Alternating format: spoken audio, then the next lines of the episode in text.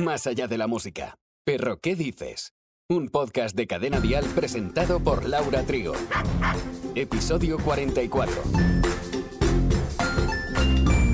Hola, hola, gracias por escoger este podcast. En este episodio vamos a hablar del Cushing canino, una enfermedad hormonal endocrina que afecta especialmente a perros de edad avanzada.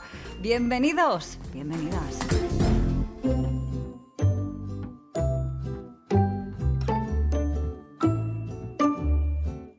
Esta patología es un problema para los perretes y de rebote para las personas que los cuidamos, por lo que es importante estar bien informados sobre este trastorno hormonal. Aquí daremos algunos consejos, tips, las precauciones que debemos tener en cuenta y los tratamientos que nos pueden llegar a pautar los expertos. El Cushing canino, también llamado hiperadrenocorticismo, es una enfermedad que va debilitando su sistema inmunológico. Principalmente afecta a perros y perras mayores, pero también a los de edad mediana, ya que está asociado a un exceso de producción de cortisol. Cuando se da el caso de que existen niveles excesivos de esta hormona, se deriva a esta enfermedad que debilita el sistema inmunológico del animal.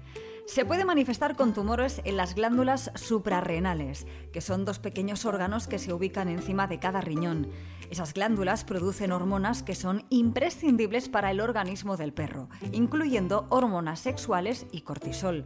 En los perros de grasa grande y entre 11 y 12 años es más común encontrar tumores en estas glándulas, mientras que en los más chiquitines son propensos a tumores pituitarios. En este caso, las glándulas están en la base del cráneo y se encarga de controlar la actividad de otras glándulas y de regular determinadas funciones del cuerpo, como el desarrollo o la actividad sexual. Algunas de las razas en las que se diagnostica con mayor frecuencia son los caniches, especialmente los miniatura, Yorkshire Terrier, Boxers, Bull Terriers, Boston Terriers, Beagles, perros salchichas, Jack Russell Terriers, pastores alemanes, Schnauzer pequeño, Bichon maltés, Labrador Retriever, etc. Cada uno por un origen distinto, sea por las glándulas adrenales, origen en la hipófisis u origen iatrogénico. Pero bien, ¿cómo podemos saber si nuestro amigo peludo sufre esta enfermedad? En realidad hay varios síntomas, como por ejemplo que presente una mayor sensación de sed y aumenten sus ganas de orinar. Su apetito también se va a ver alterado. Podríamos llegar a observar efectos dermatológicos como la alopecia. La barriga la podemos ver más hinchada, aumento repentino de peso y obesidad, almohadillas de grasa o grasa alrededor de los hombros y el cuello, piel más fina y hematomas, incapacidad para dormir adecuadamente, fatiga en general y falta de energía, músculos débiles, piernas delgadas, anestro en las perras, falta repentina de un ciclo de celo, testículos encogidos, infecciones frecuentes de la piel, incluso piel más oscura. La aparición repentina de puntos negros en la piel, manchas duras y escamosas en la piel del perro y como resultado de la formación de depósitos de calcio en la piel, una enfermedad llamada calcinosis cutis. La presión arterial alta y la pérdida de proteínas a través de la orina son bastante comunes con el hiperadrenocorticismo y pueden contribuir a la enfermedad renal y cambios en el carácter que se manifestarían a través de la apatía del can. Perro, ¿qué dices? Un podcast de cadena dial.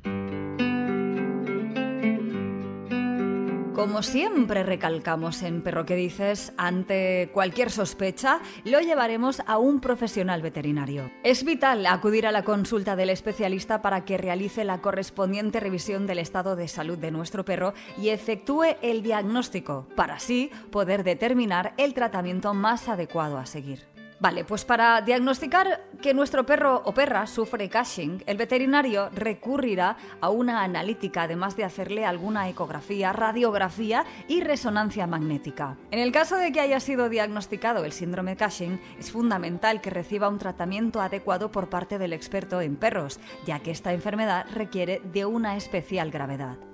El tratamiento de esta enfermedad es bastante complejo porque hay que ir regulando los niveles de cortisol, por lo que será el experto quien administre los fármacos adecuados. No nos cansaremos nunca de repetir que la prevención es la mejor medicina. Por eso son imprescindibles las visitas al veterinario con regularidad en la que incluyan pruebas y analíticas para diagnosticar cuanto antes la enfermedad de Cushing o cualquier otra afección que ponga en riesgo la salud del animal y en peligro su calidad de vida. Recordemos la importancia también de conocer a nuestro perro y saber entender su comportamiento. Lo vigilaremos y si observamos algo que se sale de lo habitual, lo llevaremos a la clínica veterinaria. No solo de peludos vive el reino animal. Se descubrió un pez que nace hembra y se convierte en macho. Se llama pez hada con velo de rosa en honor a una flor nacional de las islas y vive entre 40 y 70 metros bajo el Océano Índico. La investigación ha determinado que este pez nace siendo hembra, pero cuando madura se va volviendo más regordete y se convierte en macho. De forma paralela, cuando llega la época de apareamiento, los machos hacen gala de nuevos colores más intensos para poder impresionar a las hembras. Que este pez cambie de sexo no es tampoco una novedad. Es una característica que ya se ha visto en otras especies de peces. Hay alrededor de 500 especies de peces que cambian de sexo en la edad adulta. Esta especie, que recordemos ha sido bautizada como pez hada con velo de rosa, es uno de los numerosos peces que vive en los abundantes arrecifes del Océano Índico muy cerca de las Islas Maldivas. Y la semana que viene, en Perro ¿Qué dices? ¿Cuántas cosas sabemos de nuestros perros? Muchas, ¿verdad? Pero, ¿qué hay en realidad en todo lo que vemos, oímos, leemos existen un montón de falsos mitos y te los vamos a descubrir en el próximo episodio junto a Tomás Camps, nuestro veterinario experto de Tobet. Hasta entonces, lametones. Perro, ¿qué dices? Con Laura Trigo. Suscríbete a nuestro podcast y descubre más programas y contenido exclusivo accediendo a Dial Podcast en cadenadial.com, en la aplicación de Cadena Dial y en todas las plataformas de escucha de podcast. Cadena Dial.